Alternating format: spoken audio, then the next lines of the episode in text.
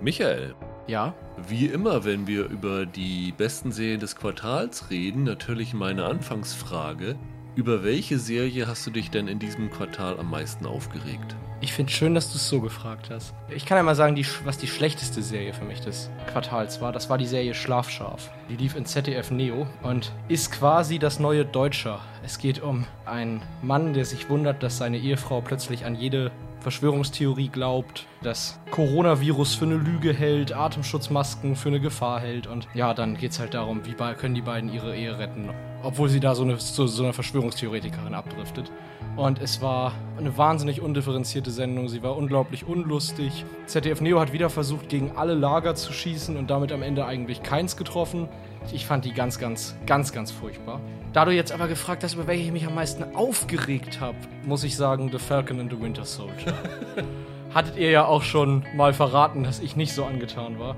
Die erste Folge fand ich ja noch okay, aber ich finde, das ist nach hinten raus, gerade was das Writing anging, so schlecht geworden. Und ich habe mich da jede Woche drüber geärgert, wie viele Chancen sie vergeben haben. In der letzten Folge habe ich mich peinlich berührt, kaputt gelacht, als der Falcon da seine blöde Ansprache hält. Ich fand das desaströs. Irgendwas zwischen Schlafschafe und Falcon and the Winter Soldier ist meine Antwort. Hatten ja auch ungefähr das gleiche Budget, die beiden, ne? Auch selbe Zielpublikum.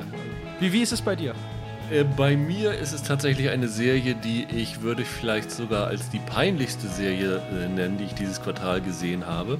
Und zwar ist es eine Serie, die bei Sky angelaufen ist, die heißt Domina.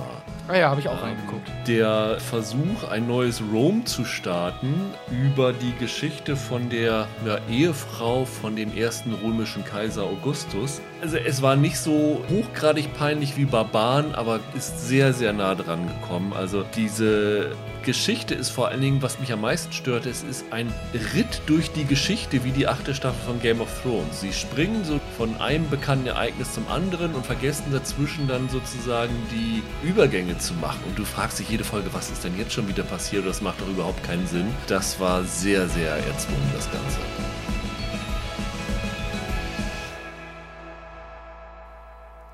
Hallo und herzlich willkommen zu einer neuen Ausgabe von Serienweise. Mein Name ist Rüdiger Meier und ich begrüße ganz herzlich Michael Hille. Ja, mit etwas mehr Stimme dieses Mal wieder. Hallo. Ja, nachdem die letzte Woche aus diversen Gründen ausfallen musste, Michael konnte nicht sprechen, aber ich wollte eigentlich mit Holger einen Podcast machen und habe dann unter so viel Schmerzmitteln gestanden, dass ich da irgendwie auch nicht die richtige Motivation zu hatte. Und dann ist auch noch der Screener abgelaufen, den wir haben wollten. Und Schön. also da kam wirklich alles zusammen. Deswegen musstet ihr letzte Woche mal ohne uns auskommen, aber ich denke, das dürfte kein Problem gewesen sein.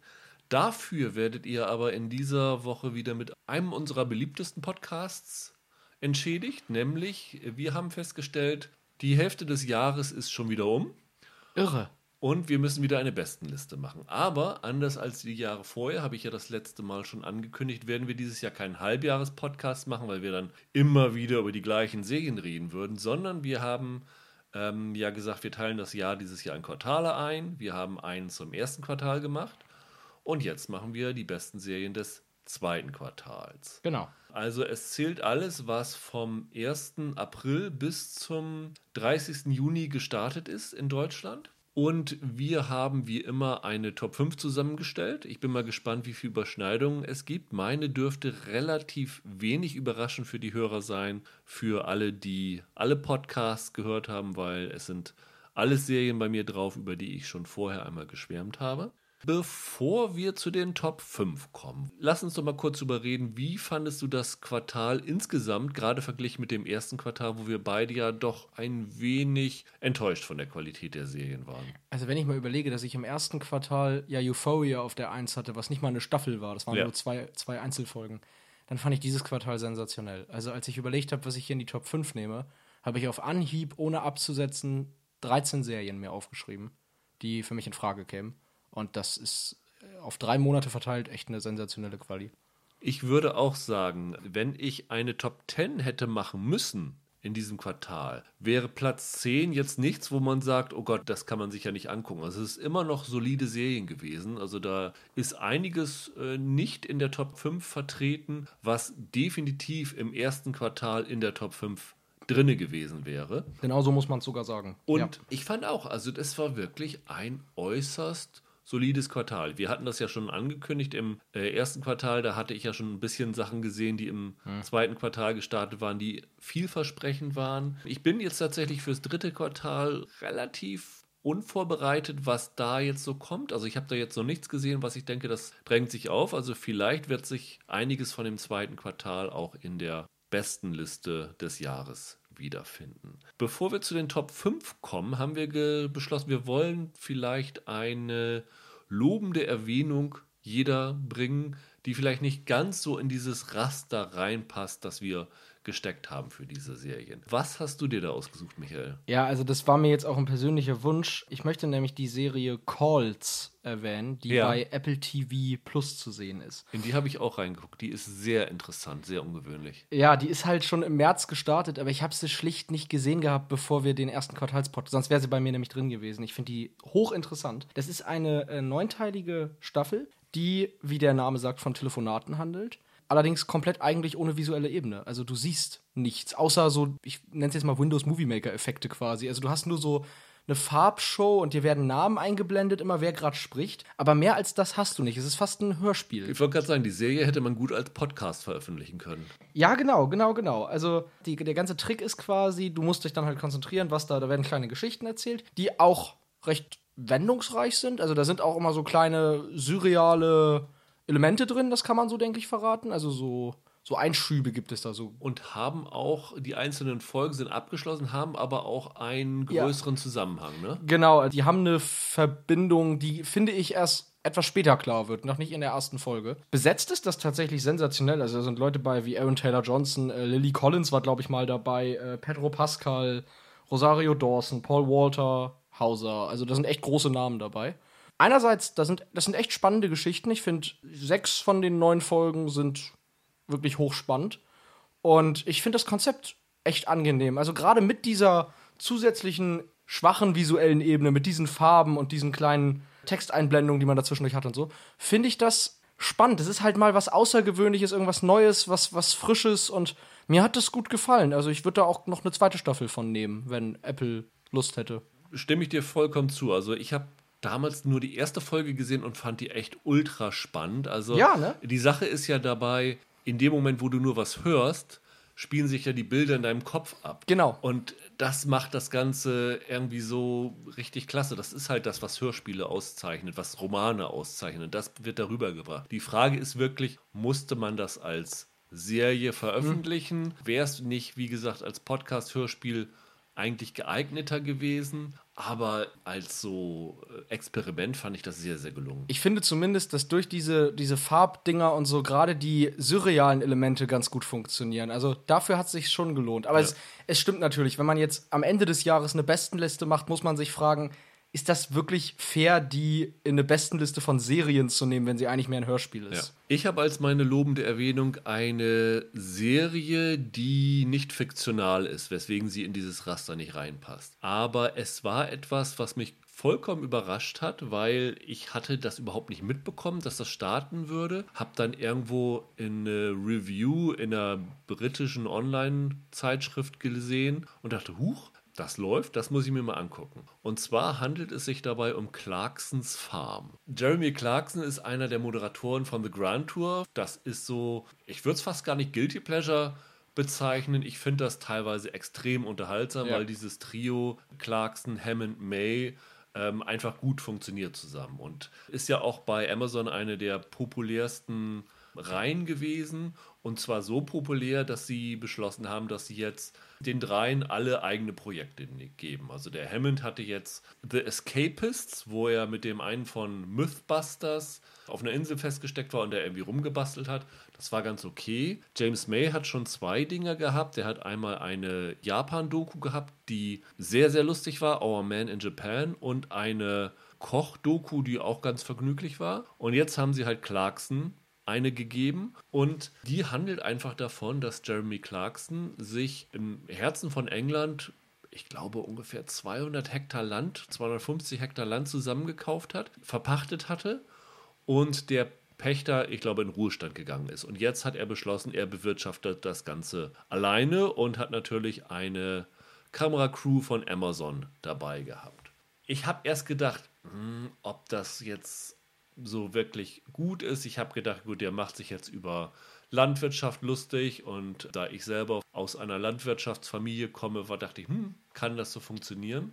Aber ich habe die erste Folge gesehen und war hellauf begeistert und habe die wirklich so durchgebinged und ich habe so gelacht. Also das ist mit das größte Vergnügen, das ich in, vielleicht in diesem Jahr bei Serien hatte, weil der Clarkson stellt sich halt nicht nur dumm an und äh, ist ein bisschen überfordert mit dem Ganzen. Er wird auch schön zurecht gewesen. Und das Highlight ist, es gibt einen Landarbeiter, Caleb Cooper, der schon zwei Jahre lang diese Farm bewirtschaftet hat, den, den er da anheuert, weil er das alleine nicht hinkriegt. Und die Type ist so, so lustig. Also der gibt ihm richtig Tacheles, dem Clarkson. Und das ist wirklich der absolute Fanliebling geworden. Und was ich aber am überraschendsten fand, in dieser Staffel passiert so viel, was zeigt, wie schwer das der Beruf eines Landwirts ist, weil er hat einen der härtesten Regenherbste der britischen Geschichte gehabt. Es gab im Sommer eine der heftigsten Dürren der britischen Geschichte und natürlich kam dazwischen noch Corona.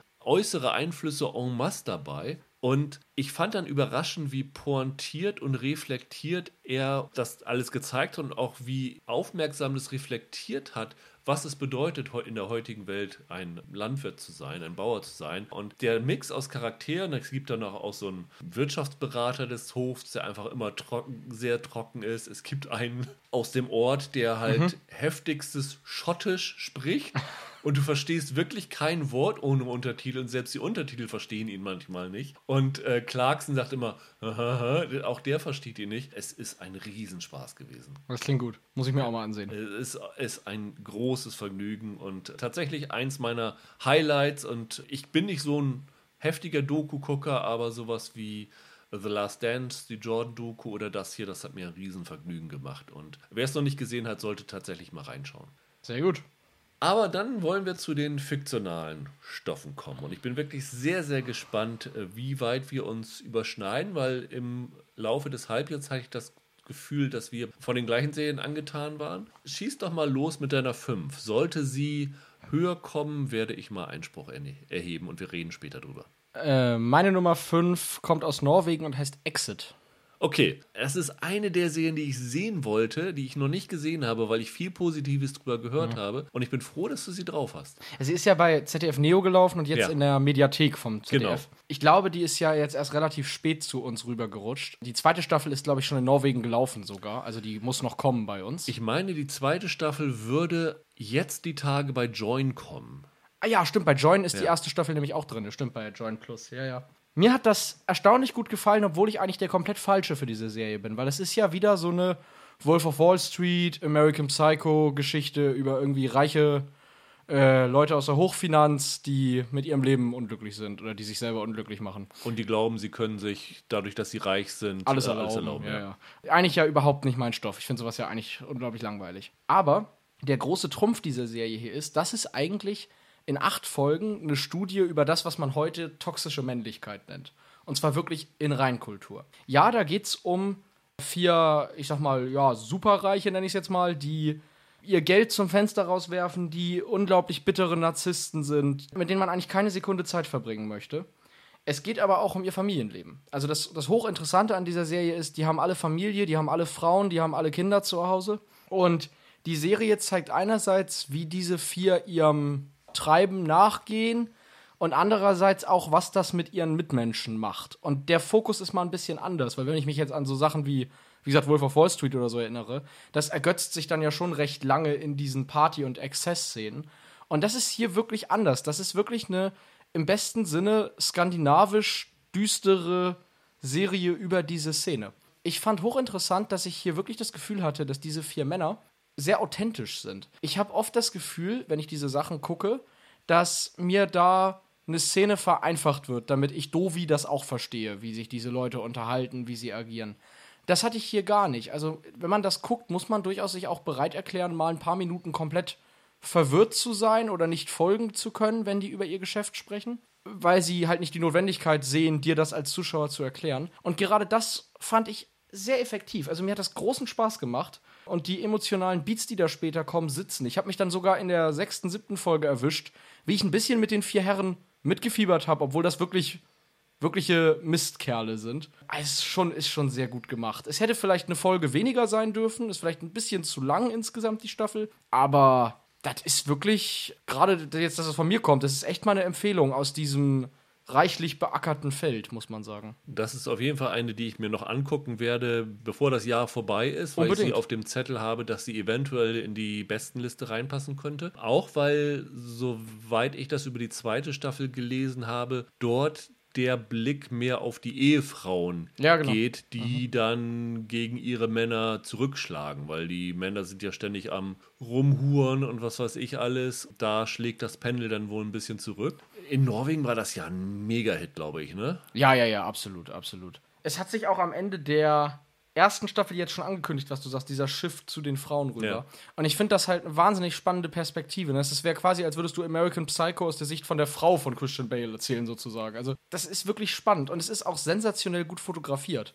Also die Farbregie finde ich total toll. Du hast sehr, sehr bunte Farben und das ist so eine Serie, wo es sogar eine Bedeutung hat, welche Farbe die Klamotten der Leute haben. Weißt du, wer sich rot kleidet, wer sich äh, grün kleidet oder so. Hat mir großen Spaß gemacht. Das Einzige, womit ich da vielleicht ein Problem haben könnte, ist, äh, so wie das klingt, es sind alles nur Unsympathen dabei und ähm, das ist ja bekannterweise eine Geschichte, mit der ich ähm, öfter mal ein bisschen Probleme habe. Mal gucken.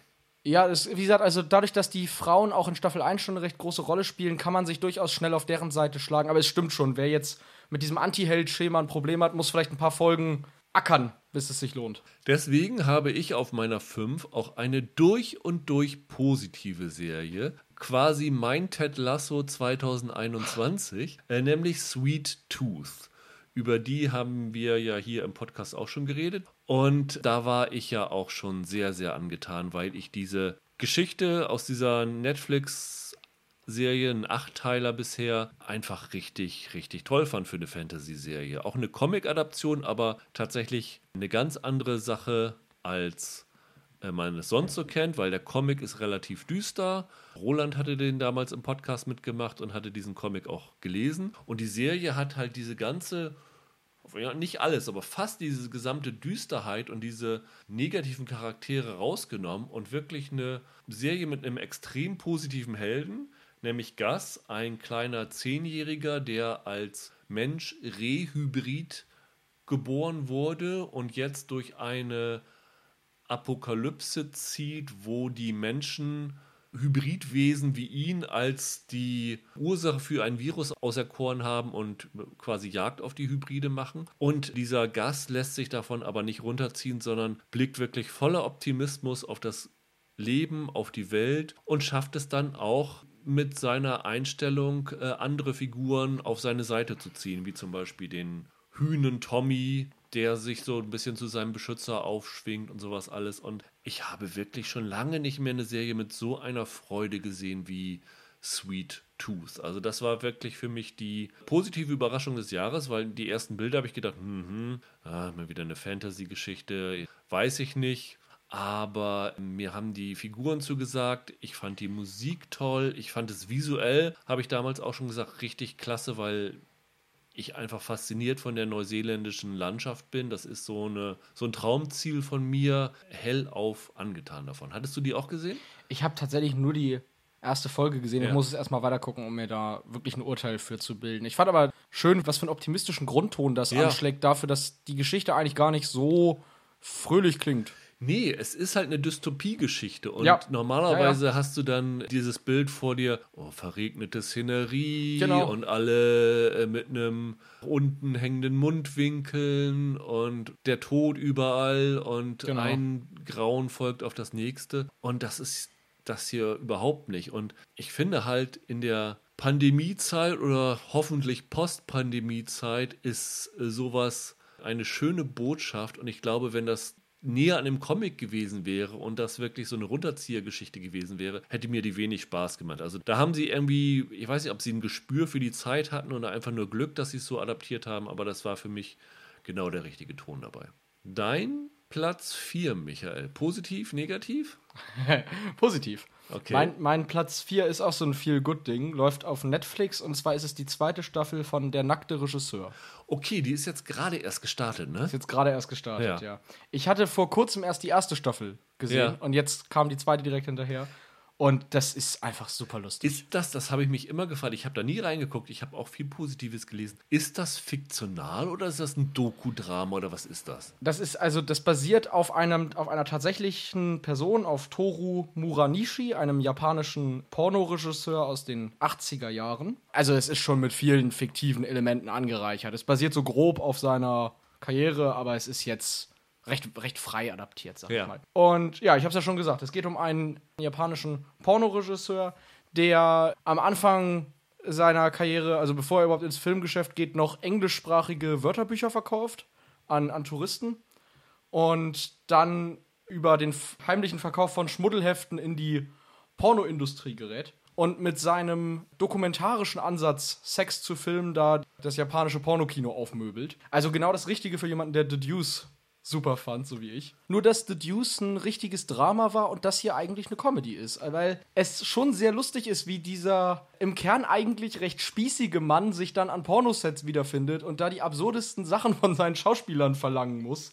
Er hat zum Beispiel auch, weil er, wie gesagt, recht, recht prüde ist, er hat am Anfang noch ein ganz großes Unbehagen vor nackten weiblichen Körpern, was dann natürlich problematisch ist, wenn du Pornoszenen inszenieren sollst. Das ist einfach eine ganz lustige äh, Feel-Good-Geschichte. Wie, wie er dann da, ich glaube, das ist noch in der ersten Staffel zugegeben, aber wie er da in die, an, an einem Set ist und eine Anweisung geben will und denen eine bestimmte Stellung sozusagen sagen will. Und er weiß aber nicht, wie die heißt. Und dann muss er die quasi, fängt er erst an, die mit seinen Händen vorzumachen, aber die verstehen überhaupt nicht, was er von ihnen will. Und dann versucht er das dann mit seinem Kumpel am Set einmal vorzumachen, was die gleich tun sollen. Das ist sehr witzig. Und in der zweiten Staffel kommt ein recht tiefgründiger Gedanke dazu, weshalb ich die auch noch besser finde als die erste Staffel. Da geht es nämlich mehr um die Rolle der Frau im Pornokino und auch im japanischen Pornokino. Und was ich hier hochinteressant finde, ist, dass die Frauen in dieser Branche hier in der Serie sehr viel emanzipierter rüberkommen als die Männer. Also es ist schon so, dass hier eindeutig die Frauen quasi die Hosen anhaben am Set und sofort sagen, wenn sie irgendwas halt nicht haben wollen, wenn ihnen irgendwas nicht passt, was deutlich anders ist, als es ja zum Beispiel in The Deuce gezeigt wurde, wo Frauen sich halt dem Regisseur zu fügen hatten an so einem Set.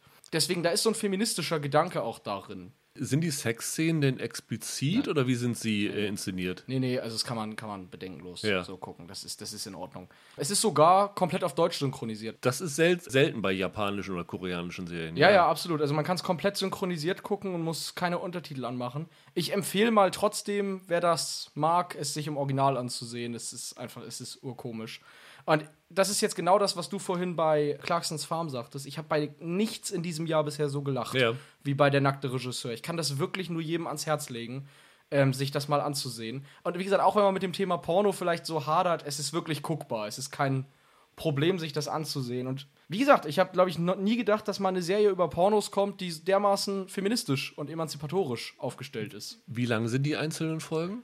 Das variiert. Also die kürzesten sind so 35 bis 40 Minuten, die längsten können auch mal um die 50 Minuten Ja. lang sein. Also ja. Aber wie gesagt, also die zweite Staffel war echt knaller, deswegen habe ich die, wollte ich die unbedingt hier mal genannt haben. Muss ich, glaube ich, auch angucken. Also Ich habe schon einiges Positives drüber gehört. Also vielleicht ist das auch ein Kandidat, den ich mir bis zum Ende des Jahres auf meine Watchlist setzen muss. Ich glaube auch, dass Steve bei mir eine Chance hat, da noch vertreten zu sein dann. Meine Nummer vier ist eine Serie, die du mir schon schmackhaft gemacht hast, bevor sie überhaupt in Deutschland gelaufen ist, weil du hast sie im Serienweise Awards Podcast schon mit Preisen überhäuft und ich glaube, du weißt, um welche es da geht. Du Ja. hast sie wahrscheinlich höher, oder? Ich habe die noch höher, ja. Okay, dann äh, überspringe ich jetzt und wir kommen zu deiner Nummer drei, Michael. Meine Nummer 3 läuft ebenfalls auf Netflix und ist eine koreanische Serie, die heißt Move to Heaven. Das ist interessant, weil tatsächlich ist diese Serie mir auf äh, Twitter von Jan empfohlen worden, der hier auch schon mal zwei Podcasts mitgemacht hat. Der hat gesagt, die sollte ich mir äh, unbedingt anschauen und habe es bis jetzt aber schändlicherweise aus Zeitgründen auch noch nicht geschafft. Jetzt haben wir also schon zwei Befürworter, auch eine Serie, die ich mir anschauen muss. Aber was zeichnet sie denn aus? Ja, lieber Jan, dann vertrete ich dich mal ein bisschen hier. Genau, es geht um einen jungen Mann in Move to Heaven mit Asperger-Syndrom, der äh, im Geschäft seines Vaters arbeitet, bis dieser dann plötzlich aus, aus heiterem Himmel, muss man sagen, verstirbt. Und da der nicht auf eigenen Füßen stehen kann, lebt er fortan dann bei, mit seinem Onkel zusammen, der frisch aus dem Knast entlassen ist, ein Gangster, und der jetzt sozusagen die Vormundschaft für ihn übernimmt. Und den Onkel kann man beschreiben, das ist ein, ja, kaputter Mann, verbittert, kennt eigentlich in seinem Leben nur die schiefe Bahn.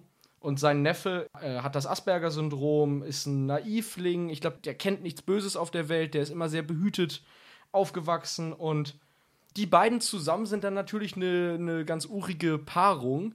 Und das sehr Schöne an der Serie ist, dass man miterleben kann, wie die beiden ein tieferes Verständnis füreinander entwickeln, wie sie so ein bisschen sich aneinander reiben, sich vielleicht auch zusammenraufen müssen und dann feststellen, dass sie doch noch mehr verbindet als nur ihr, ihre Blutsverwandtschaft, sage ich mal so. Mir hat das sehr gut gefallen, weil es einerseits, merkt man ja an der, an der inhaltlichen Beschreibung, es ist sehr herzlich, es ist wirklich eine sehr herzige Serie. Trotzdem hat sie einen sehr schroffen Ton. Und das ist in diesem Fall kein Widerspruch. Also es ist eine emotional wirklich herausfordernde Serie, weil man sich so ein bisschen verdienen muss, diese beiden Figuren zu verstehen und zu verstehen, wie es eine Chance dafür geben kann, dass die beiden vielleicht was voneinander lernen können. Sensationell gespielt, also sämtliche Schauspieler hier sind wirklich oberste Kanone. Da sind Leute dabei, die nur für eine Folge auftreten und sich in wenigen Szenen die Seele aus dem Leib spielen. Da ist eine ganz tolle musikalische Untermalung in, in den Szenen, die äh, viel vom Charme des Ganzen ausmacht. Da sind visuell ganz tolle Einfälle drin, also so richtig schön einfallsreiche Kamerafahrten, ganz tolle, irgendwie fast schon mysteriöse Nahaufnahmen drin. Es hat mir, es war wirklich äh, eine komplette Überraschung, als ich das gesehen habe. Ich hätte nicht damit gerechnet, dass das dermaßen gut ist. Das klingt alles sehr interessant. Auch bei koreanischen Serien muss ich noch immer nachfragen, weil Holger hat ja schon immer einige ähm, empfohlen, die dann aber richtige intensive Zeitaufwände forderten, weil sie 30 Folgen äh, 70 Minuten teilweise waren. Äh, wie ist das hier? Nee, also hier, du kommst, ich weiß ja nicht, was Holger dir empfiehlt, aber es komm, ich kommst, kommst auf 10 Folgen und du bist da in unter 10 Stunden durch. Also die gehen okay. so um die 45, 50 Minuten. Alles klar. Das ist ja noch ein erträglicher Aufwand. Das ist, äh, du hattest vorhin gesagt, bei Naked Director ähm, ist es deutsch synchronisiert. Ich nehme an, hier ist es nur original ja. mit Untertiteln. Ja, hier ist nur ja. original mit Untertiteln. Lohnt sich aber, wie gesagt, trotzdem. Also ich finde vom Ton her, wenn man das mit irgendetwas vergleichen will, vielleicht Jan kann ja mal später sagen, ob er mir zustimmt. Ich finde, am ehesten kann man es ein bisschen mit dem Tatortreiniger vergleichen. Okay. Was den Ton angeht. Weil es einerseits halt eine Serie ist, die über das Sterben philosophiert, die sehr zwischenmenschlich aufgebaut ist, aber die auch einen sehr teilweise schroffen Humor und Ton anschlägt. Also ich finde, äh, natürlich ganz andere, aus einer ganz anderen Kultur und so, aber wenn ich das am ehesten mit irgendwas vergleichen würde, ist es der Tatortreiniger. Mhm. Lustigerweise. Das klingt gut als Vergleich. Also Tatortreiniger war ja eine Sensation. Also von daher muss ich dem auch einen Blick gönnen. Ja, ich, wenn ich das noch sagen darf, was, was die Serie halt besonders auszeichnet, ist vor allem die Darstellung dieses Protagonisten. Wie gesagt, der hat das Asperger-Syndrom. Und ich finde, äh, was zum Beispiel Hollywood oft mit sowas macht, ist so ein Kitsch wie Rain Man. Weißt du, wo ja, du dann ja, wirklich jedes blöde Klischee aus, rausgezogen hast. Und hier ist das mal sehr viel näher an, an der Realität. Also wer Leute kennt, die das Asperger-Syndrom haben, der wird hier einiges auch wiedererkennen, finde Hast du Atypical mal gesehen bei Netflix? Atypical habe ich Ist das gesehen. Ton nicht so in der ähnlichen Richtung oder? Äh, es ist zumindest ähnlich authentisch ja. in der Darstellung ja. von sowas, ja, absolut. Dann bist du heute für die Geheimtipps zuständig und ich bin für den Mainstream zuständig, offenbar. Ach, schön. Ähm, denn meine Nummer drei ist tatsächlich auch eine Serie, über die, die wir hier schon im Podcast gesprochen haben. Ich glaube, mit dir sogar. Und insofern finde ich das ganz schön, die jetzt hier aufführen zu können, weil wir haben nur über die ersten sechs Siebtel der Serie gesprochen und die letzte ah. Folge noch nicht gesehen. Und ich wollte mir ein letztes Urteil darüber aufsparen, bis ich das Finale gesehen habe, weil ich ein bisschen die Befürchtung hatte, dass sie das Finale verkacken. Aber genau das Gegenteil ist eingetreten. Nämlich Mare of Easttown hatte für mich ein extrem befriedigendes Finale. Die HBO-Krimiserie, das Krimidrama mit äh, Kate Winslet als Ermittlerin in einer Kleinstadt nahe Philadelphia und die in einen Fall gerät, wo erst ein junges Mädchen verschwunden ist und danach ein junges Mädchen ermordet wird und man glaubt oder man vermutet, dass ein Serientäter dort um sich geht. Aber viel mehr als um diese beiden Fälle geht es um das ja, Leben in dieser Kleinstadt im Rust Belt, wo die Wirtschaft am Boden liegt, wo alle ein bisschen mit dem Leben zu kämpfen haben und auch die Mare, die von Kate Winslet gespielt wird, mit sehr vielen Schicksalsschlägen zu kämpfen hat. Und wir hatten ja schon gesagt, in der fünften Folge gab es schon mal so einen ersten Showdown, so ein erstes Ende und danach ging es ja noch weiter. Und wir haben dann gerätselt, wie sie die Serie wohl zu Ende bringen würden. Und ich muss sagen, dass das Finale es geschafft hat, was wirklich hohe Kunst ist, mich einerseits zu überraschen, aber andererseits es nicht zu tun auf die Art, dass ich zaubere jetzt einen Täter aus dem Hut, der äh, völlig aus der Luft gegriffen ist, weil er irgendwann mal in Folge 3 irgendwo im Hintergrund an eine ja. Steckdose rumgeschraubt hat oder irgend sowas, sondern eine wirklich nachvollziehbare Erklärung für diesen Fall gibt. Es gibt für die Figuren einen Schluss, der wirklich stimmig ist. Also äh, die letzte Szene oder die letzten Szenen, ich sag mal, die, die Szene mit ihrer besten Freundin in der Küche mhm. und die Szene, ich glaube, das ist die allerletzte Szene im Flur, fand ich wirklich für diese Charaktere perfekt zu Ende gebracht und da bin ich voll auf zufrieden mit gewesen. Ich habe ja damals auch schon ein bisschen was zur Serie erzählt. Jetzt, wo ich die letzte Folge auch gesehen habe, finde ich, es ist die erste HBO-Serie dieses Schlags seit der ersten Staffel True Detective damals, die es geschafft hat, so eine Geschichte mal mit einer mit Katharsis zu ja. Ende zu bringen und so, dass es sich verdient anfühlt für ja. die Figuren. Und das hat mir wirklich ganz toll gefallen. Also ich finde, am meisten hat mehr auf Easttown von den Schauspielern gelebt, die ich durch die Bank allesamt hervorragend fand. Kate Winslet hat sich für zig Preise empfohlen damit. Das muss man so sagen. Ja. Die Mutter, Jean Smart, ist herausragend. Die hat auch so ein kleines Karrierehoch gerade. Sie spielt in den USA in einer Serie namens Hex, die auch ja. jede Menge Lob bekommt, die hoffentlich auch noch in diesem Jahr bei uns laufen wird. Ja. Ähm, bei Watchmen war sie vor ja. noch nicht so langer Zeit sensationell. Deswegen, ich glaube, bei mir wäre das auch, wenn ich jetzt eine Top 10 gemacht hätte, wäre das definitiv drin gewesen, so auf der 7 oder 8. Ich fand das spannend, ich fand das sehr schlüssig alles und ein Beweis mal wieder dafür, dass Krimis nicht den Ultra-Twist am Ende brauchen. Also es war zwar, da war ja schon eine gute Wendung drin, aber es muss nicht immer dieser unfassbare Wow-Twist am Ende kommen. Es reicht, wenn das einfach in sich alles sinnig ist. Und die letzte Folge hat ja auch klargestellt, wir haben damals im Podcast diskutiert, dieser Mix aus Krimi und Drama ja. war ja auch so ein Ding, wo, wo du gesagt hast, das ist dir ein bisschen too much. Aber ja. ich finde, das Finale hat klipp und klargestellt, dass es hier wirklich um den Drama-Aspekt mhm. ging und der Krimi-Aspekt auch nur so der Hintergrund der Geschichte ist, über die wir diese Figuren kennenlernen. Und das fand ich dann im Ende wirklich absolut exzellent verarbeitet. Auch hier wieder der, der Vergleich zur ersten True Detective Staffel damals. Es ist wirklich schön, dass Man of Easttown es dann auch geschafft hat, den nicht in der letzten Folge den Krimi plötzlich wieder zu übergewichten, was ja. ja oft so eine Gefahr ist bei diesem Mix. Ne? Das, das finde ich auch. Es war eine runde Sache. Also ich sag mal, als Finale war das schlüssiger als das von True Detective damals. Das war stimmiger. Mhm. Es hat es geschafft, dass du einen emotionalen Abschluss für die Figuren gefunden hast und auch für dich als Zuschauer und gleichzeitig doch noch so ein bisschen was offen gelassen, dass man immer noch hofft, es könnte doch noch eine zweite Staffel geben davon, mhm. wenn Kate Winslet darauf Lust hätte. Also, sie hat auch in vielen Interviews gesagt, dass diese Rolle ihr sehr, sehr viel bedeutet hat und ihr sehr nahe gegangen ist. Und das merkt man ihrem Spiel ja. absolut an. Vollkommen. Wenn HBO solche Krimi-Drama-Serien auf ihrem Prestigeplatz am Sonntag äh, bringt, dann werden sie auch über Jahre hinweg keine Probleme haben, hochklassige Schauspieler dafür ja, zu das, das. bekommen, weil ähm, das ist wirklich ein Ausrufezeichen für alle Hollywood-Stars, äh, die vielleicht noch mit sich ringen, ob sie mal in einer Serie mitspielen sollen. Ganz, ganz klasse. Vielleicht sollten die mehr auf Easttown-Macher die vierte Staffel True Detective übernehmen und statt dem Pizzolato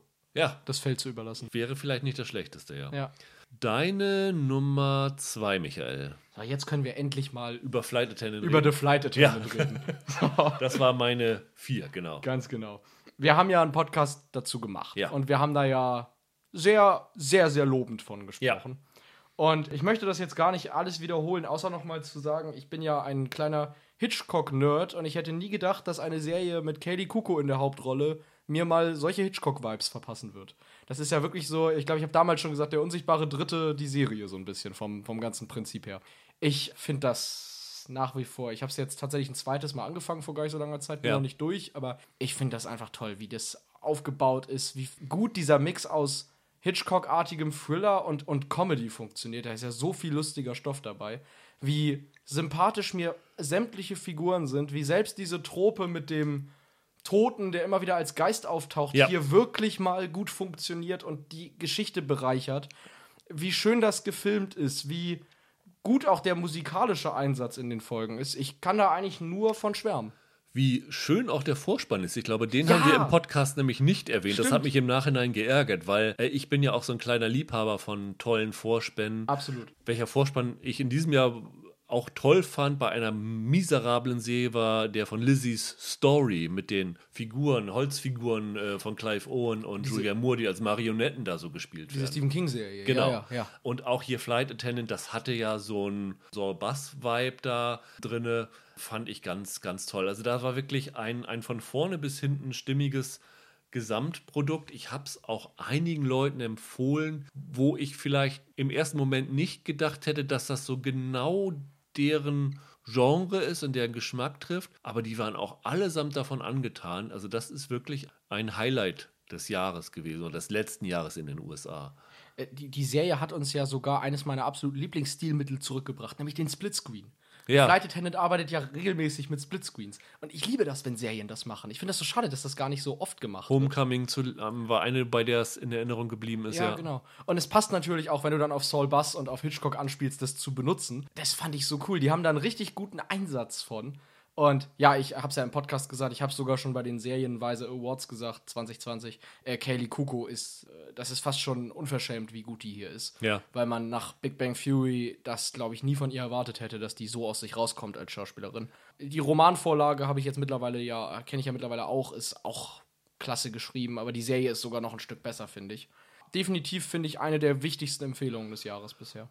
Und ich finde, man muss auch darauf eingehen, dass die Serie wirklich bis in die kleinsten Rollen Ja. exzellent besetzt ist. Also ob es nun Tia Knight von Grey's Anatomy ist, der Ja. ihren Bruder spielt, der keine richtig große Rolle hat, der alle, jede Folge mal dabei ist, aber dann immer nur für ein paar Minuten, Mhm. teilweise auch nur am Telefon. Bibi Neuwirth, die, die Ex-Frau von Fraser Crane, hier bei Cheers und, und Frasier gewesen ist. Die spielt die Chefin von ihrer besten Freundin in so einer kleinen, tollen Rolle. Jason Jones von The Detour und Daily Show spielt den Vater von ihr Der in, ist in sehr gut. Rückblenden, der ist exzellent. Die Michelle Gomez, ihre Gegenspielerin, richtig toll, die war jetzt Chilling Adve- Adventures of Sabrina dabei war oder Sasha Mamet oder was weiß ich alles. Also das ist eine der Serien, wo man sich wirklich schwer tut, einen Schwachpunkt in der Besetzung oder sonst irgendwo zu finden. Das ist wirklich ein, ein riesen, riesen Tipp von dir gewesen und eine Serie, die wirklich viel Spaß macht und die auch so meinen, meine diesjährige Stimmung wiedergibt, dass ich mich wirklich gut unterhalten fühlen möchte bei Serien in, in diesem Jahr. Es ist einfach so. Es, Ich weiß nicht, ob es jetzt an dem Vibe des Jahres liegt oder so. Das sind so Sachen, die mich dann mehr abgeholt haben. Ich möchte hier bei Flight Attendant auch noch mal kurz auf eine äh, Freundin von mir verweisen, die uns auch immer hört und die sich damals auch die Flight Attendant Folge angehört hat und mich darauf hinwies, dass die vor allem ganz starke Vibes von dem Harrison Ford Film Auf der Flucht hat. Und ich finde, das haut tatsächlich hin. Das, das gibt viele Überschneidungen im, im Plot. Das fand ich ganz interessant. Fällt mir jetzt beim zweiten Gucken umso mehr auf. Es gibt wirklich ganz viele, gerade so Detailsachen, die sehr auf der Flucht ähneln. Und das wollte ich mal kurz erwähnt haben, weil sie durchaus recht hat. Aber der Täter ist kein Einarmiger. Das ist richtig. Meine Nummer zwei hat auch so einen tonalen Mix aus Drama und Comedy, würde ich es nicht nennen, aber Unterhaltung, Heiterkeit. Und zwar geht es um It's a Sin, die Ah ja. Stars Play-Serie, die Miniserie, über die wir ja auch zusammen geredet haben, Ja. über die ich da schon äh, geschwärmt habe. Und ich glaube, sie auch noch einen Tick besser fand, als du sie gefunden hast. Aber ich muss sagen, das ist eine Serie, an die ich, ich habe sie jetzt vor zwei Monaten oder so gesehen, immer noch viel zurückdenke, weil so einzelne Momente wirklich in Erinnerung bleiben. Und es sind nicht nur diese Sachen wie Neil Patrick Harris im Krankenhaus liegt und von allen vernachlässigt wird, weil sie alle Angst davor haben, dass die mysteriöse Krankheit, die sich dann als HIV und AIDS später rauskristallisiert, sie alle infizieren könnte oder weil sie seinen äh, homosexuellen Lebenswandel so abstoßend finden, dass sie nichts mit ihm zu tun haben wollen. Das ist natürlich was, was wirklich sich ins Gehirn einbrennt und lange bleibt. Aber es sind auch die leichten Momente, an die man wirklich positiv zurückdenkt. Und das ist ja das, was Russell T. Davis damals gesagt hat, was er eigentlich bewirken wollte. Er wollte, dass man sich an diese Lebensfreude der Figuren erinnert. Und wenn ich jetzt so daran denke, sind wirklich so viele Szenen, viele Partyszenen. Es ist diese Musical-Nummer, die mir in Erinnerung bleibt. Ja. Ähm, es ist wirklich diese Lebensfreude, die Scherze, die sie untereinander machen. Und das ist wirklich eine Serie, die man gesehen haben muss, finde ich, weil sie zum einen wichtig ist, weil HIV, habe ich damals im Podcast schon gesagt, ja irgendwie mittlerweile im Diskurs komplett verschwunden ist und äh, gefühlt von fast allen als etwas gesehen wird, was mal in der Vergangenheit existierte, was jetzt aber keine Bedeutung mehr hat, was absolut nicht stimmt. Aber nicht nur, weil es eine wichtige Serie ist, sondern weil es auch eine wunderbar gefilmte, musikalisch herausragend untermalte, sensationell gespielte und einfach nur vergnügliche Schilderung einer sensationellen Freundschaft unter Londoner jungen Menschen ist. Für mich eine Sensation. Ich habe ja viel dazu gesagt, ich fand es auch klasse. Ich äh, vieles gelernt, was ich noch nicht wusste, gerade darüber, wie es für die LGBTQ-Community halt war, als diese Pandemie sozusagen im Stillen ausbrach und es die Heteros schlicht nicht interessiert hat. Wobei die Serie auch sagt, teilweise hat es auch nicht nur die Heteros nicht äh, interessiert, sondern sie selber auch. Das war ja das, ja. das Fatale, weil mhm. diese Stigmatisierung als homosexuellen Krankheit, weil sie am Anfang ja war, hat ja nicht nur dazu geführt, dass die Heteros das so von sich weggeschoben haben, die Verantwortung dafür, sondern auch, dass im, im Umkehrschluss die Homosexuellen gesagt haben, ja, das ist nur wieder so ein Versuch, uns zu diskriminieren, mhm. uns, äh, uns zur Seite abzuschieben und deswegen das halt auch lange Zeit nicht ernst genommen wurde, was ja auch die Serie sehr, sehr gut zeigt. Ja, vollkommen. Wie gesagt, ich habe ja damals schon im Podcast gesagt, ich finde toll, dass es mal eine Serie ist, die sehr leicht, sehr düster hätte werden können, die aber sehr viel Lebensfreude ausstrahlt und lebensbejahend ist. Und das ist, glaube ich, gerade aktuell schön. Eine Sache, die uns damals nicht bewusst war, auf die äh, mich auf Twitter Damark aufmerksam gemacht hat, ist, dass Starsplay die Serie tatsächlich im Wochenrhythmus zeigt. Ich glaube, sie dürfte damit immer noch jetzt aktuell mit neuen Folgen kommen. Okay. Was vorher tatsächlich, ich glaube, nicht kommuniziert gewesen ist. Zumindest mir ist es nicht untergekommen. Wer sie komplett sehen will, muss tatsächlich noch ein, zwei Wochen warten, bis alle fünf Folgen da verfügbar sind.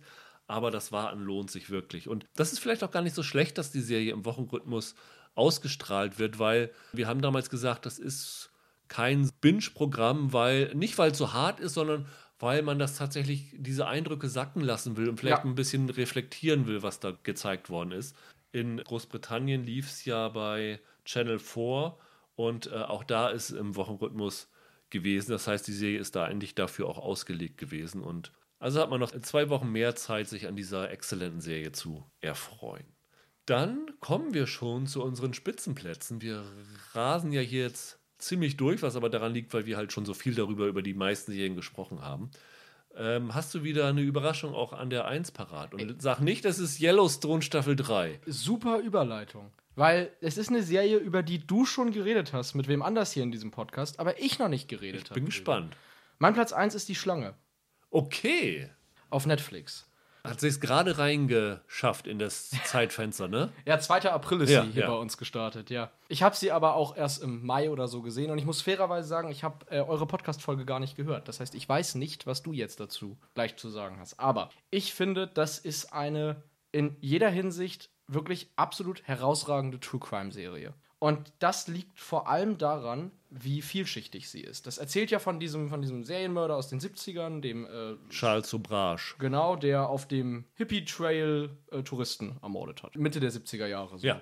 Was ich hier wirklich herausragend finde, ist, das ist natürlich eine typische True Crime-Serie, eine, eine Krimiserie. Es ist aber auch eine Serie über das Thema Rassismus und das ziemlich deutlich. Weil dieser Sobrage ist jemand, der sich der Diskriminierungserfahrungen gemacht hat, die durchaus auch Teil seiner Motivation sind, eben Touristen zu ermorden. Er sagt einmal über die stupid Hippies, wie er sie immer nennt, they travel only to acquire, it's another form of imperialism.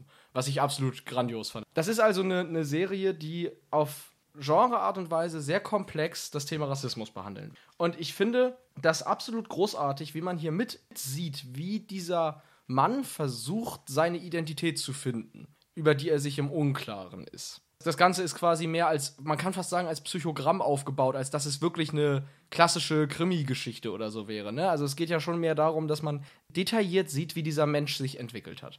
Und die Serie versucht dabei sogar fast ein bisschen, ich will nicht sagen Verständnis für seine Taten aufzubringen, aber schon zu verstehen, wo das herkam, was er da getan hat. Und der großartige Kniff, den diese Serie benutzt, ist, sie ist nicht chronologisch erzählt. Sie ist wie ein Mosaik erzählt. So stroboskopmäßig springt die hin und her. Und was ich hier so spannend finde, ist, die macht das nicht auf diese Quentin Tarantino-Art, ne, dass ich jetzt einfach will, fast willkürlich irgendwie hin und her springe, sondern die macht das, um gewissermaßen sein Leben in Sinnabschnitte einzuteilen, um zu sagen, okay, jetzt beschäftigen wir uns 20 Minuten explizit mit einer Erfahrung, die er in der Kindheit gemacht hat und wie sie sich bei seinem vierten Mord sozusagen dann gespiegelt hat oder so. Und durch diese puzzelartige Erzählweise hast du eine unglaublich konzentrierte Spannung. Du weißt immer genau, ich gucke das jetzt, weil es direkt A, also B folgt immer auf A. Das fand ich sensationell. Also ich war echt beeindruckt, wie das, wie die Drehbücher dieses Tennis hinbekommen. Immer den einen Punkt aus seiner Biografie aufzugreifen und dann den nächsten folgen zu lassen, der dann irgendwie dazu passt. Das war dann eine Serie, nach der ich ganz lange recherchiert habe, nach der ich gucken wollte, okay, was davon stimmt denn? Wie habt ihr euch das zusammengesucht? Und ich kann da nur von schwärmen und glaube auch, dass die in meiner besten Liste des Jahres ganz weit oben stehen wird. Das Lustige ist, dass der eine Grund, warum ich sie nicht drauf habe, ist, ich habe das überhaupt nicht mehr auf dem Zettel gehabt, dass sie zum zweiten Quartal gehört. Das ist äh, 2. April gestartet. Äh, ich habe sie, glaube ich, im Februar oder März, Anfang März gesehen. Das ist für mich erstes Quartal irgendwie im Gedächtnis gewesen. Deswegen hatte ich das überhaupt nicht für dieses Quartal drauf. Ich muss aber sagen, sie wäre nicht in meine Top 5 gekommen, aber vielleicht in die Top 10 rein. Da du den Podcast ja nicht gehört hast, mein Grund dafür, warum sie es nicht geschafft hätte. Ich fand die, wie viele, acht Folgen sind es insgesamt, ja. ne? Ja. Die ersten fünf Folgen fand ich auch richtig, richtig gut. Ich fand die exzellent gespielt, also sowohl der Tahar Rahim, ja, der, der den Sobra spielt, als auch die Jenna Coleman, die seine, ja, eins seiner Opfer, später Mittäterin, wie auch immer Stockholm-Syndrom ja. oder auch äh, sich selbst schuldig gemacht hat. Dann dieses holländische Diplomatenpaar, das ja in Wirklichkeit auch den Sobrage zu Fall gebracht hat. Als ich das gesehen habe, ging es mir genau wie dir. Ich mhm. habe alles über diesen Fall nachrecherchiert. Ja. CNN hatte zum Beispiel einen großen Artikel über den Hermann Knippenberg, genau. der da interviewt worden ist. Die Angela Kane, wie sie heute heißt, die ja eine Deutsche ist, die dann bei der UN gearbeitet hat, ja. die hat sich danach geäußert, dass sie ein wenig unglücklich darüber war, wie sie in der Serie äh, geschildert worden ist und dass ihre Figur auch die einzige ist, bei der sie sich nicht Mühe gegeben haben, jemanden zu casten, der ihr irgendwie ähnlich gesehen hätte. Das war wirklich so ein, was ich wirklich mag, so eine Serie, die dazu anregt, sich mehr in den Fall rein zu recherchieren. Was aber dann dazu geführt hat, dass ich mit der Recherche festgestellt habe, dass die Serie in den ersten fünf Folgen sich relativ nah an den historischen Ereignissen, an den Fällen, an den Taten, an den Opfern orientiert. Und ich mochte auch, dass die Serie gerade in den ersten Folgen in diesen chronologischen Zeitsprüngen, die du angesprochen hast, auch den Opfern eine Stimme gegeben hat. Ja. Das heißt, das ist nicht nur dieser, was Serien gerne mal machen, dieser faszinierende Blick auf einen Täter ist und die Opfer sind halt austauschbar, weil sie keine Kontur haben, sondern du lernst hier auch kennen, was diese jungen Menschen angetrieben hat, auf diesen Hippie-Trail zu gehen und wie sie letztendlich ja, in, ja, diese, ja. in, diesen, in die Fänge von dem Subrage geraten sind. Aber die Recherche hat auch gezeigt, dass gerade die letzten zwei, drei Folgen relativ wenig mit der Realität zu tun haben. Es werden einige Figuren, zum Beispiel die Ex-Frauen, Ex-Geliebten von dem Subrage zu einem Charakter zusammengefügt. Es werden so ein paar zeitliche Abläufe durcheinander gebracht und sowas alles. Und ich fand das ein bisschen schade, weil ich hatte das Gefühl, die ersten fünf Folgen haben sich so eine Mühe gegeben, das möglichst realitätsnah zu zeigen und am Ende dann, ich würde sehen, sich Fantasy, aber relativ frei dann zu erzählen. Ich weiß nicht, ob sie es mussten, um zu verhindern, dass irgendwer sich die Produktion verklagt oder sich darüber mhm. beschwert oder was weiß ich auch immer. Aber letztendlich hat das bei mir dazu geführt, dass sie am Ende qualitativ abgebaut hat und für mich dann nicht mehr in Frage gekommen ist für die Top 5. Okay, ja, kann ich nachvollziehen. Ich finde, ich finde, die letzten drei Folgen machen einen Haufen an Verdichtungen, was mich aber durchaus daran erinnert hat, wie das zum Beispiel auch Tschernobyl gemacht hat. Tschernobyl hat ja auch Figuren teilweise in eine Figur zusammengefasst und so. Aber von vornherein das auch immer, auch immer klar gemacht. Ne? Sie haben ja, Ja, das sozusagen das, ja auch. in der Serie reingeschrieben Genau. per Text. Ja, das stimmt. Ich fand hier halt sehr spannend, die ersten fünf, ich würde auch sagen, dass nach der fünften Folge da auch ein stilistischer Bruch drin ist. Die ersten fünf Folgen sind fast so eine Art, ja, Hochglanzthriller. Und die letzten drei Folgen gehen dann mehr in so eine gesellschaftskritische Richtung. Da wird vor allem dieses Rassismus-Thema deutlich mehr herausgearbeitet. Ich fand das aber sehr rund. Ich fand es auch sehr interessant, das nach hinten zu stellen und das nicht nach vorne zu packen. Also erst, wir erklären euch den Täter in seiner Psychologie und dann ermordet er die Leute, sondern das hier so eine andere Reihenfolge zu arrangieren. Ich fand das hochspannend und die letzte Folge auch ein sehr, sehr, schl sehr schlüssiges Ende. Das wird ja auch nicht weitergehen, ist ja logisch, ist ja zu Ende. Der sitzt ja auch, glaube ich, heute noch im Gefängnis, ne? Der Sobrasch, der sitzt ja in Neapel irgendwo. In Neapel nicht, in Nepal. Ein bisschen weiter weg. Ja, also wie gesagt, normalerweise True Crime Stoffe und ich ist immer ein bisschen schwierig, aber hier fand ich das überragend in, in allen Belangen. Wobei, also gerade diese letzten Folgen, eine Folge fand ich zum Beispiel total überflüssig, die ist dann eine Rückblende auf seine Zeit in Paris gewesen. Die, Ja. fand, die hat mir nicht besonders gefallen. Was ich auch schwierig finde, ist, in dem Moment, wo sie das ans Ende der Serie stellen, in den ersten fünf Folgen ist es halt dieses Monster und am Ende wird dann so versucht zu erklären, wie es dazu gekommen ist. Ja, genau. Und ich weiß nicht, ob mir das so gefällt, dass du am Ende so eine, in Anführungsstrichen, Rechtfertigung für, diese, für diesen Täter reinbringst. Ich weiß nicht, ob das wirklich eine Rechtfertigung Deswegen war. sage ich ja in Anführungsstrichen. Ja, ja. Man, macht, man macht ihn so ein bisschen menschlicher dabei. Und das fand ich, weiß ich nicht, ob das so eine gute Idee ist.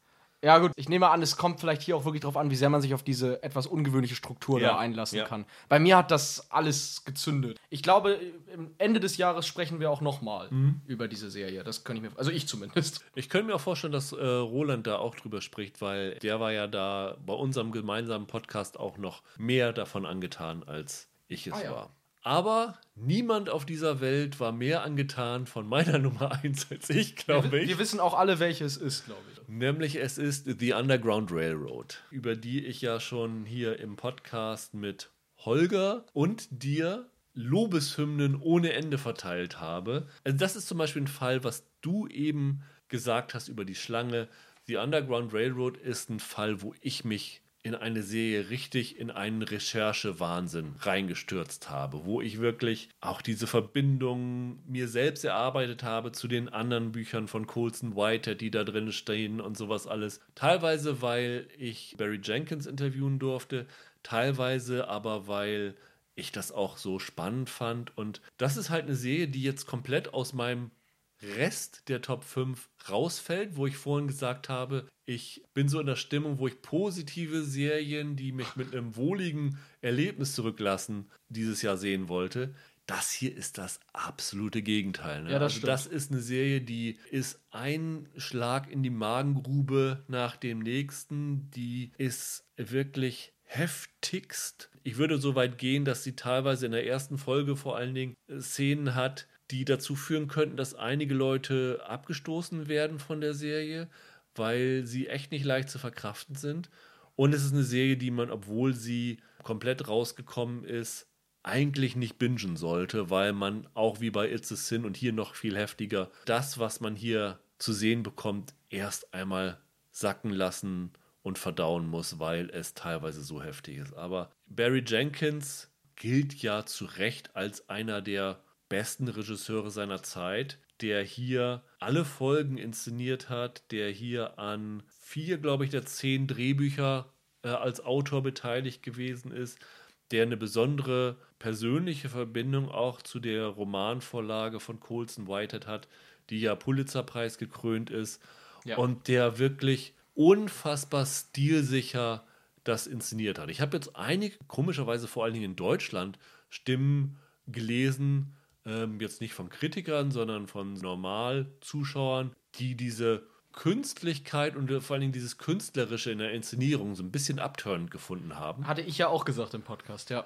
Aber ich fand das wirklich äh, perfekt. Das war für mich ein unfassbares Serienerlebnis. Das kann ich sagen, mich also definitiv dazu führt, dass diese Serie auf welchem Platz auch immer hundertprozentig am Ende des Jahres in der Top 10 sein wird, weil das ist eine Serie, die ich mir vielleicht sogar, und das ist bei mir wirklich sehr, sehr selten, weil ich da nicht die Zeit für habe, die ich mir vielleicht sogar noch ein zweites Mal angucken könnte. Ich habe ja im Podcast damals schon, ich war da ja so ein bisschen die kritische Stimme, wenn ich mich richtig erinnere. Ich bin nach wie vor nicht zu 100% irgendwie verliebt in, in das Ganze. Irgendwie, was du gerade sagst, die sehr ästhetische Inszenierung hat mich teilweise eher ein bisschen rausgerissen, weil ich dadurch das Gefühl hatte, dass ich nicht nah an den Figuren bin, sondern mir jetzt mehr eine, eine Stilübung angucke zwischendurch. Das hatte ich, war immer ein Problem für mich. Es gab ja diese, diese Einstiegsszene zum Beispiel, ist sehr fast schon metaphorisch. Ja. Dieser, dieser Fall, den es da in Ja, der ersten ja. Szene gibt. Ja, ich, ich hatte das immer das Problem, die Regie war mir ein bisschen zu überästhetisch, ein bisschen zu performativ in solchen Momenten. Aber war das Problem vielleicht auch, du hast ja dieses Buch dreimal gelesen, glaube ich, ne? ja, ja. dass du dir schon eine gewisse Vorstellung erarbeitet hattest, wie so eine Adaption auszusehen hat? Ich glaube, wenn, dann war das größere Problem, dass ich den Film 12 Years a Slave kenne und mir die Inszenierung besser taugt bei der Thematik. Ich glaube, mit dem Buch selber weiß ich gar nicht. Ich wusste ja eigentlich auch, worauf ich mich da einlasse, weil Barry Jenkins ja einen sehr wiedererkennbaren Stil hat. Der inszeniert ja eigentlich immer so. Ja. Ich weiß nicht, irgendwie hat es für mich nicht immer sich ineinander gefügt. Ich fand auch die Figur von dem Joel Edgerton, Den Ridgway, den Slave Catcher, der die junge Frau Cora, die von einer Plantage, Baumwollplantage in Georgia, durch die Südstaaten per echter Eisenbahn flieht und dort auf ganz verschiedene Arten und Weisen mit Rassismus und äh, Sklaverei konfrontiert wird. genau, Der sie jagt, ja. diese Figur zum Beispiel fand ich im Roman sehr interessant und in der Serie hat er mir auch gefallen, aber ich hatte lustigerweise, obwohl das recht dicht schon am Roman alles ist, hatte ich in der Serie immer das Gefühl, sie hätten da stärker vom Roman weggemusst, weil er für mich nicht dieselbe Kraft hatte, die er noch im Roman hatte. Und Dann ist es tatsächlich liegt daran, weil du den Roman vielleicht schon zu sehr verinnerlicht hast. Zum Beispiel die letzte Folge, über die ich schon im Podcast damals geschwärmt habe, hat ja so ein eine Twist, würde ich es jetzt nicht nennen, aber so eine Überraschung, die mich wirklich mit voller Wucht getroffen hat, die man natürlich nicht verspürt, wenn man schon vom Roman her weiß, was da passiert. Für jemanden, der den Erstkontakt mit diesem Stoff hat, ist die Serie vielleicht sogar noch effektiver als für jemanden, der die Romanvorlage schon kennt. das kann sein. Aber wie gesagt, ich würde schon sagen, dass meine Hauptprobleme eher in der Inszenierung jetzt liegen, als in der Geschichte selber oder in der, in der Umsetzung des Buches. Also wie gesagt, mir war es ein bisschen zu überästhetisch, ein bisschen zu performativ vielleicht die Regie. Aber ich stimme dir schon zu, das ist sehr gut gespielt, das ist eine wichtige Serie mit einem wichtigen Anliegen und wenn man das Buch nicht kennt, dann klar, dann ist die Serie natürlich auch noch mal ein Stück frischer für einen, als es äh, sowieso wäre. Ich würde aber trotzdem empfehlen, dass man das Buch sich auch mal durchliest, weil das ziemlich klasse ist. Aber das Komische ist, dass ich normalerweise total allergisch auf so künstlerische Exzesse reagiere und hier fand ich es absolut packend. Also ich fand es halt so schön, dass diese Serie so elegisch und ruhig erzählt ist, weil äh, für mich hat sich so die emotionale Wucht der Serie dadurch nur noch verstärkt, als wenn es irgendwie so, so eine aufgeregte Inszenierung mit vielen schnellen Schnitten gewesen wäre oder so. Ja, ist spannend, ne? Daran scheinen, äh, scheinen sich so ein bisschen die Geister zu scheiden, weil ich stehe ja eigentlich schon auf diese, auf diese Kunstschiene, nenne ich es mal. Ich fand ja damals zum Beispiel Too Old to Die Young total super, was du, glaube ich, ganz furchtbar fandst. Das Jo, ja ganz auch so, schlimm, ganz Auch schlimm, so ja, sehr künstlerisch inszeniert. Aber ich weiß nicht, hier hat es mir. Es gab auch Szenen, da hat das wunderbar gepasst. Ich weiß noch, in der vierten Folge gab es eine längere, auch recht, ja, symbolisch aufgeladene Szene, die fast komplett in Zeitlupe lief, die ich äh, den Wahnsinn fand. Aber dann gab es halt wieder Sachen, die für mich nicht so sich gefügt haben. Und da zum Beispiel der, der 12 Years a Slave-Film war halt immer so meine visuelle Referenz und der verzichtet auf sowas ja ganz. Der ist ja fast schon neutral inszeniert, schon beinahe. Der hat für mich da besser funktioniert. Aber vielleicht muss ich auch noch mal reingucken. Vielleicht habe ich das auch auf dem falschen Fuß erwischt. Ich weiß es nicht. Irgendwie kann ich in die Lobeshymne nicht so einstimmen. Hattest du die damals durchgebinged? War das, war das, oder ja, ich musste die recht schnell Ja, gucken. genau. Äh, vielleicht vielleicht nochmal sacken lassen, das Ganze. ja, gut möglich, gut möglich, ja. Dann sind wir schon wieder durch mit unseren besten Serien des Quartals und haben euch hoffentlich 9 plus 2 interessante Tipps gegeben. Ich vermute mal, die meisten werdet ihr schon kennen, aber wenn da Sachen dabei sind, die ihr vielleicht noch nicht kennt, haben wir euch vielleicht ein paar Tipps gegeben, wie ihr die nächsten Wochen noch über die Runden bringen könnt. Vielleicht nochmal im Schnelldurchlauf, wie damals bei der ZDF-Hitparade. Michael, mich, mich wundert, dass du die Referenz überhaupt kennst. Ich möchte aber jetzt auch von Dieter Thomas Heck angesagt Ja, genau. werden. Das wäre mir lieb. Deine Top 5. Ja, ich mach's nochmal ganz schnell. Also meine lobenswerte Erwähnung war Calls bei Apple TV Plus. Auf Platz 5 habe ich Exit in der ZDF-Mediathek. Auf Platz 4 der nackte Regisseur von Netflix. Auf der 3 Move to Heaven von Netflix. Auf der 2 The Flight Attendant bei Amazon Prime Video. Und auf der 1 Die Schlange auf Netflix. Und die einzig richtige Top 5 sieht so aus: Ja, ja. Lobende Erwähnung Clarksons Farm bei Amazon Prime Video. Platz 5 Sweet Tooth bei Netflix. Platz 4 Flight Attendant bei Amazon. Platz 3 Mayor of Easttown bei Sky. Platz 2 It's a Sin bei Starsplay.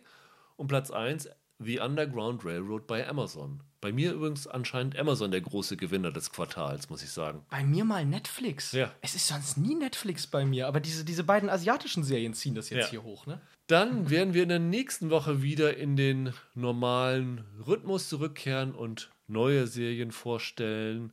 Welche genau kann ich euch noch nicht sagen. Ich habe mich tatsächlich noch nicht damit beschäftigt, äh, aufgrund meiner Krankheit. Aber wir werden da schon was finden. Bis dahin, habt ein schönes Wochenende. Macht's gut. Ciao, ciao. Ciao.